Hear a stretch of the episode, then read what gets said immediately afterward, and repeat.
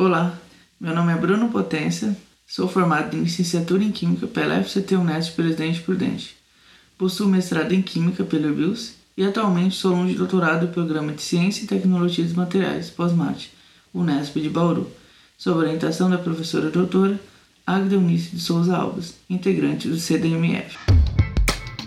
CDMF Pesquisa, um Dropcast sobre as pesquisas desenvolvidas no Centro de Desenvolvimento de Materiais Funcionais, na voz dos próprios pesquisadores.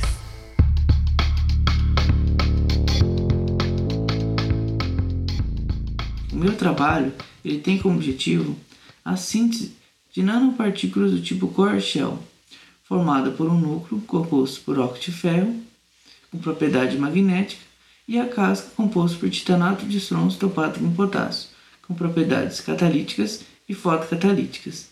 Os materiais eles serão sintetizados pelo método hidrotermal assistido por microondas e pelo método Pequini. A síntese será dividida em duas etapas.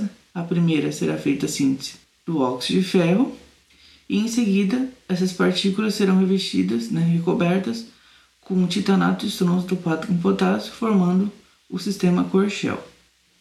Esses materiais eles serão testados como catalisadores heterogêneos na do biodiesel a partir de uma reação de transferificação entre o óleo de soja e etanol para a formação do biodiesel e o subproduto glicerol e também serão testados como fotocatalisadores heterogêneos né, no processo de fotocatálise para degradação de corantes orgânicos.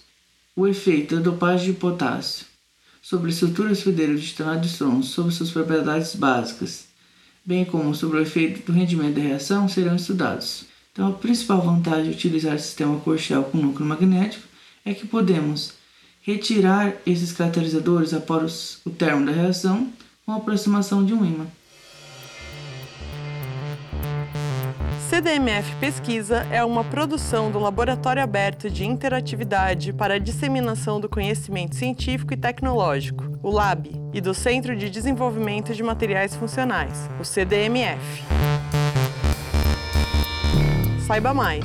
Visite www.cdmf.org.br.